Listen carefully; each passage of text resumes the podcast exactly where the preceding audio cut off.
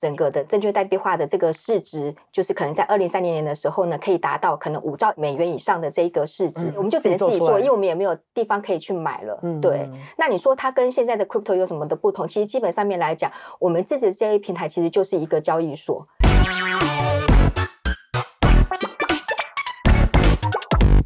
Hello，大家好，我是金元，欢迎来到这个礼拜的快转 Web3。大家知道台湾是全球第一个通过 STO 专法法律的国家吗？在二零二三年十二月的时候，国泰证券跟绿能交易平台阳光伏特加一起发行了阳光绿意这档 STO，那当时募到了新台币三千万的融资。那阳光绿意 STO 其实也是台湾第一档的 STO。那其实国泰不只是发 STO，他们其实自己内部也建置了一个 STO 的平台。所以呢，今天的节目我们除了要带大家认识到底什么是 STO 之外，也会带大家来呃揭秘在国泰证券这一路走来 STO 的旅程里面，背后究竟有哪一些故事。然后今天也帮大家邀请到的是国泰证券数位资产部的协理 Cynthia。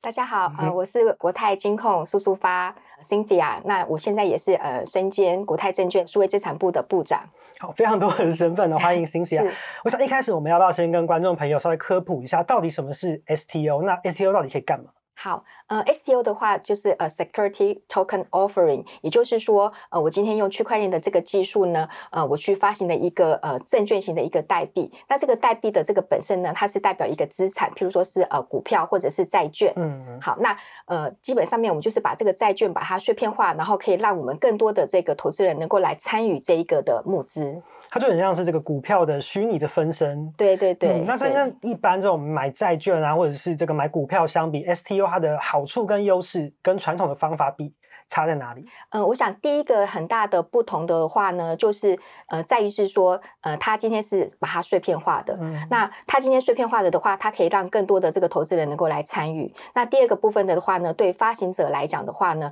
呃，发行人的的话，呃，它是可以呃，像我们传统的 IPO 来讲来说，我可能我的这个门槛是比较高的，对。它可能他需要一些什么自呃自治的一些组织，什么呃薪酬委员会啊之类的懂读懂的这些要求，但是在在我们这个 STO 的部分的话呢，我们是没有这些要求的。嗯、对，那另外一个部分的话，当然就是说我今天利用区块链这个技术，它就是公开透明，呃，不可篡改，所以对于这个交易的双方来讲，他们是比较有保障的。那第四个部分的话呢，就是呃，因为它今天呃区块链的这个特性，所以它的交割是比较快速的，它就不像股票是要 T 加二，它是在呃当天我们就可以呃让它交割的，而且它也不会有这个休市的问题嘛，二十四小时都可以交易。呃，对，但是目前我们在台湾的话，我们目前还是跟着是呃台股的这个营业日走哦，所以还是要跟着台股的时间，对，对，对，有有营业的时候才有办法做交易。对对对对对，这个是就是你所谓的呃就是二十四小时能够做的那个是可能是必须呃。呃，之后我们可能有了，譬如说，呃。Deposit Token 的这种方式引入能够款券合一的这种自动化的方式，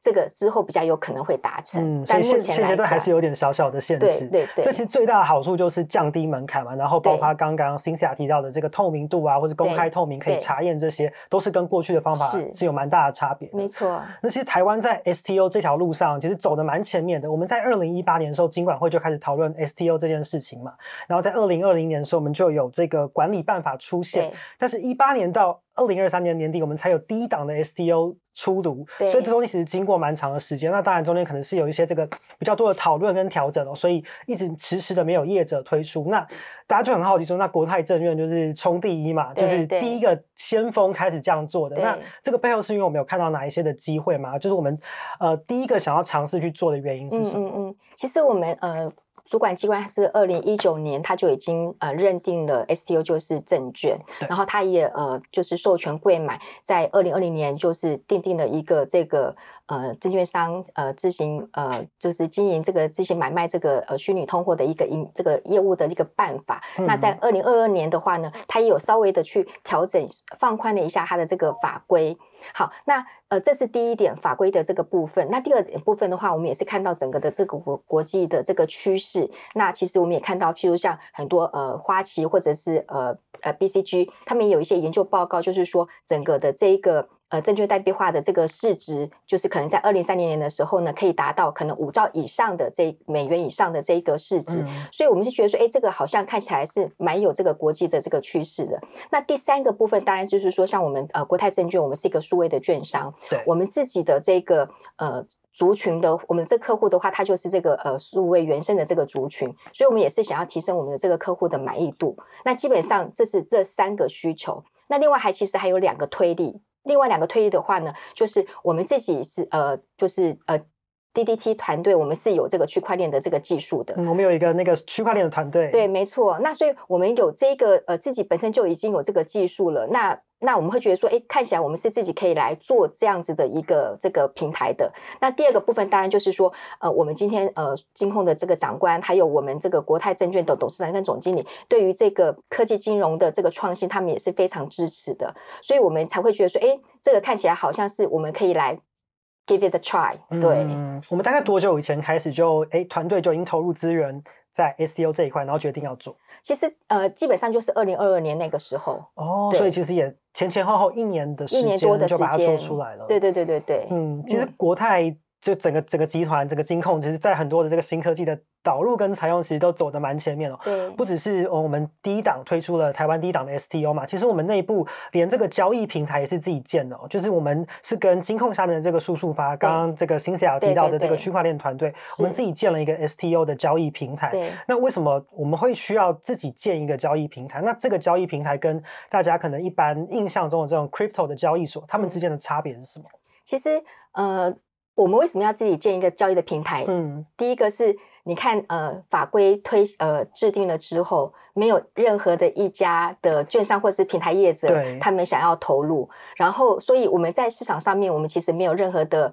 这个 solution，我们可以去采购、嗯，没有地方可以交易，对对对对对，没有地方可以采购，我们也没有地方可以 reference。那所以，当然我们自己觉得我们自己有这个技术能力，所以我们就会觉得说，哎，那我们就是来。来，我我们 对，我们就只能自己做，因为我们也没有地方可以去买了。嗯、对，那你说它跟现在的 crypto 有什么的不同？其实基本上面来讲，我们自己的交易平台其实就是一个交易所。那它的不同点，只是我我们自己看来啦，只是在于是说，因为我们现在的法规要求我们是要用呃议价的方式，就是我们的客户跟我们是用议价的，而不是说像交易所他们是呃自动撮合的。嗯、对，看起来我觉得比较大的。不同点在这个地方，嗯，对。可是这个 STO 的交易平台，它是一个对外开放的平台嘛？如果之后有有任何的业者，他们想要发行 STO，其实都是可以找到国泰证券帮忙，是，然后上在这个交易平台上面去公开去做买卖跟交易。没错，没错。其实我们这个交易平台的话，呃，现在因为是第一档，所以我们是要、嗯、是用溢价的方式。可是之后如果说假设法规呃就是能够开放，让更多的这个自然人也能够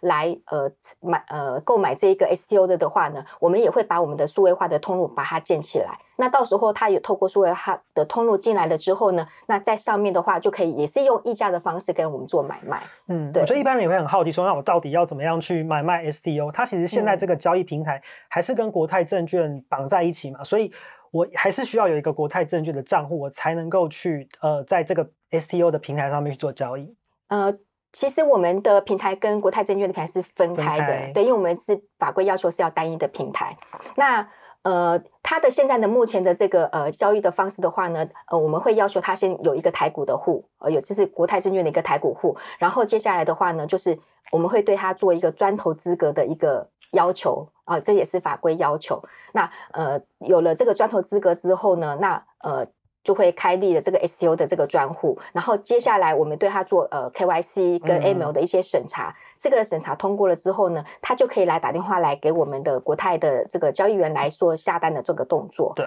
对，那就可以跟我们议价，议完价之后呢，就可以把这个款项就会先入金到我们的这个呃专户里面来，然后呃成交了之后呢，当天他就会马上就会有成交的回报，然后当天也会有这个对账单，然后月底也会有这一个呃月底的对账单。嗯，那。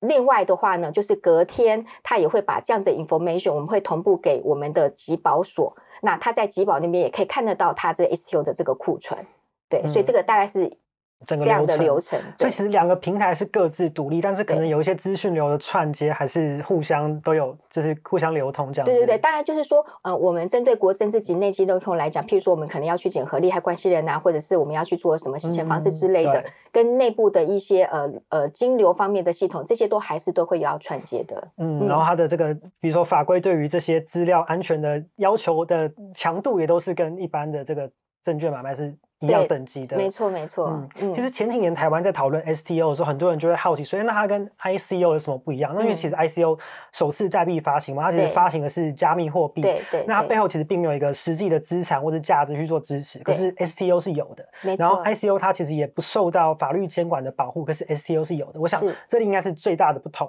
没错。然后这一两年另外一个比较新的名词是 RWA，、嗯、就是现实资产的代币化嘛，包括像是你的呃不动产啊，或是你的名画、啊、钻石、手表都可以有一个代币化的分身。然后好处也是像刚刚 Cynthia 提到的，就是更方便的去交易跟流通，那它的交易的过程是更加的透明。对，那蛮多人也会好奇说，那现在我们推的这个 STO 跟 RWA，他们两者之间的关系是什么，或者说他们两个有什么样的差别？对，其实静源，你刚刚其实已经很清楚的跟大家 讲了这个呃 real world asset 里面的东西，基本上就是你现实世界上面的这些资产，就包含了可能呃呃房子啊、地产啊、呃或者是名画啊、钻石啊等等这些，只要是你的资产，你都可以拿来去碎片化，然后去增加它的流动性，去呃就是把它代币化，去呃让其他很多的这个小额的投资人能够来参与。对，但是 STO 的话呢，它是 under 在我们的这个现在的证券法规下面的，所以也就是只有你是证券的部分，你才可以把它代币化。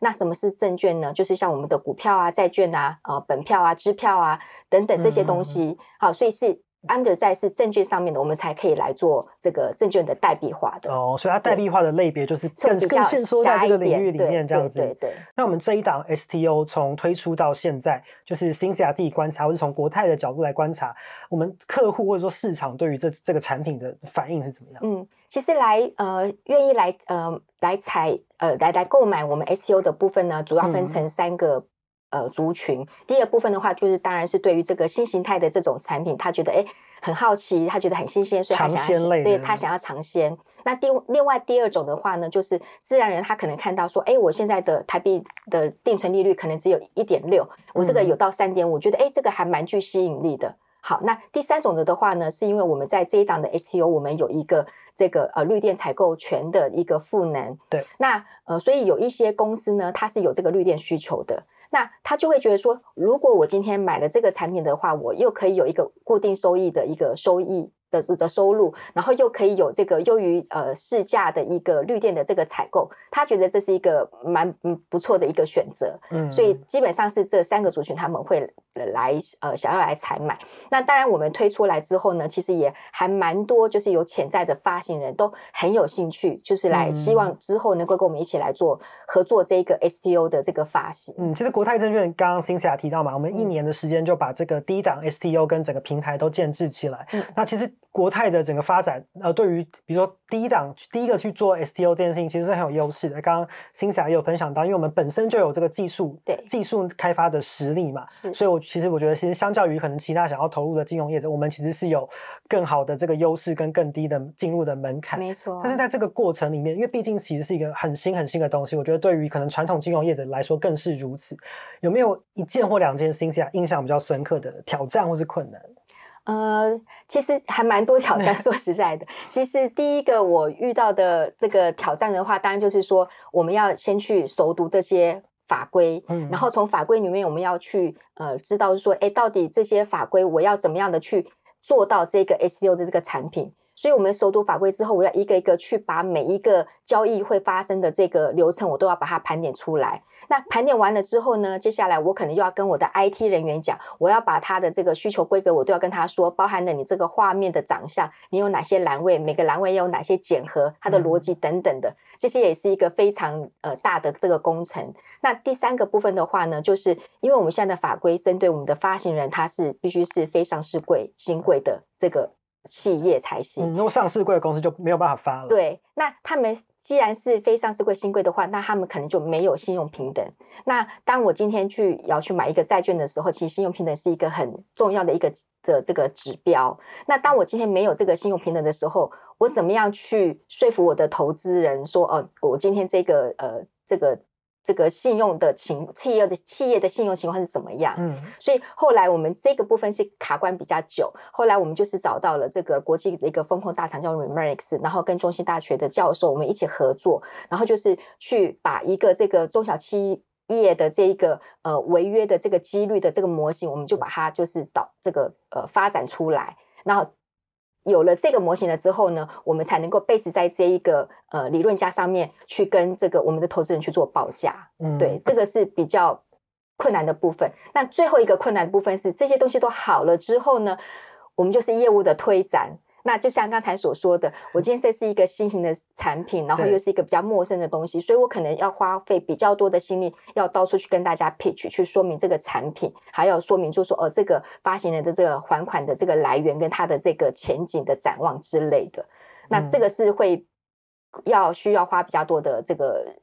时间跟心力的，嗯，对。其实二零二四年其实算是这个区块链相关应用进展非常多的一年哦。其实就在我们录影的今天，美国的 SEC 才刚通过了这个比特币十一家业者比特币现货 ETF 的这个上架。对对对。那呃，就 STO 这一块来讲，今年国泰还有什么新的有趣的规划吗？那呃，Cynthia 看全球的 STO 的发展，你觉得有哪一些今年值得关注的一些趋势？嗯嗯嗯其实像现呃，今年就是呃，去年才发行的这一档的 STO，嗯，那当然呃，接下来的这几个月，其实我们已经有收到很多的。稽核要来，不管是内部稽核跟外部集合，可能我们就是这几个月都会先去做一个这个精简的这些这个动作。那接下来第二个部分的的话呢，我们就是刚才所说的，因为我实际在推行这些业务当中呢，有很多的卡关的地方，所以我们可能收集了这些资讯之后，我们会去跟我们的主管机关做一下沟通，嗯，那看看有哪些地方是不是可以放宽一些限制，能够呃，不管是对发行人或者是投资人，或是我们来讲，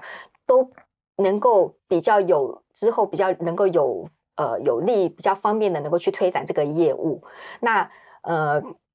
那接下来的的话呢，我们也会去看一下，就是说，因为我们呃第一档发行的是债券型嘛，那现在我们的法规还可以做另外一个是分润型，所谓的分润型就是你是没有这个股权的，就是你没有投票的。好的，这一个分润型，只要公司有赚钱的的话呢，就是它是可以分享这些利润给这些投资人的。这样子，对对对，那你就可以想见，就是说，你之前这种可能是要私募的基金，他去买才可以有的，那你现在等于是你不用私募基金，你就是你自己本身，你就是一个小私募，你就可以去参与这些呃新创企业它的早期的这个快速发展的这个阶段。那这个是可能对大家来讲会觉得比较好玩、比较有吸引力的这个地方，嗯、所以今年也会在尝试着去做分润、分润型。是是是。那你至于你提到是说，像台湾的 STO 跟全球的 STO 有什么样的不同？其实就像刚才前面所说的，其实呃很多的这个研究报告都指出，就是我们可能在二零三零年的时候，这整个的这个呃证券化的这个代币可以就是市值可以达到五兆甚至十兆以上，嗯、超大规模。对，大家都是非常的看好它的。那所以。所以，呃，我们会觉得，就是说，这整个的这个国际趋势是往这样子走的。那我们在台湾，其实我们也是发了低档的这个 STO。那 STO 它其实对于就是我们传统的金融的这个投资人来讲，它就是一个连接它到 Web 三的这个世界里面的一个很重要的一个产品。对，那我们也会希望就是说，呃，借由这样子的这个产品的这个导入的话呢，能够让更多的人能够认识说，哎，我今天利用这个区块链这个呃公开透明不可篡改这些技术，可以有很呃更多的这个新的这个金融产品的这个部分。那你其实像我们的邻国，像日本，他们其实很早在二零一六年，他们就已经。呃，制定了他们的这个法律了。嗯、那他们到二零二零年的时候，也不断的这个修法。那二零二零年的时候，他们也呃发展了很多的呃，也也很明确的就奠定说，STO 就是安的在他们的这个法规下面，然后做了很多的这个 STO 的这个发行。对，所以我们可以看到，哎，日本的这个发行是还蛮成功的。所以我们是还蛮呃相信，就是说这个 STO 未来的发展是非常就是可以期待的。嗯嗯，而且其实 STO 也算是，我觉得跟比特币的这个现货 ETF 有一个呃精神上蛮类似的地方，就是它是传统金融跟链上世界的一个桥梁。对对对，嗯、没错。所以今天听到这个消息，其实是蛮令人兴奋、嗯。兴奋，没错没错。我觉得其实大家好像以前在讨论这个 crypto 或是区块链的时候，会感觉跟现在整个金融体系好像是有蛮大的一个区别。但是其实这几年的发展，其实两者的融合没有要谁取代谁，应该是相互的合作，然后去采集彼此的优点，是然后。最后去发展出一个新的金融。对对对，嗯、主持人讲的真好。今天非常感谢 Cynthia 的分享，我觉得也非常期待在今年二零二四年看到国泰在区块链领域有更多的发展。刚刚 Cynthia 有偷偷跟我分享，今年还有更多好玩的事情要推出，对对对，嗯，大家可以期待。今天非常谢谢 Cynthia，好，也感谢大家今天的收看，我们下周见喽，谢谢，拜拜。拜拜。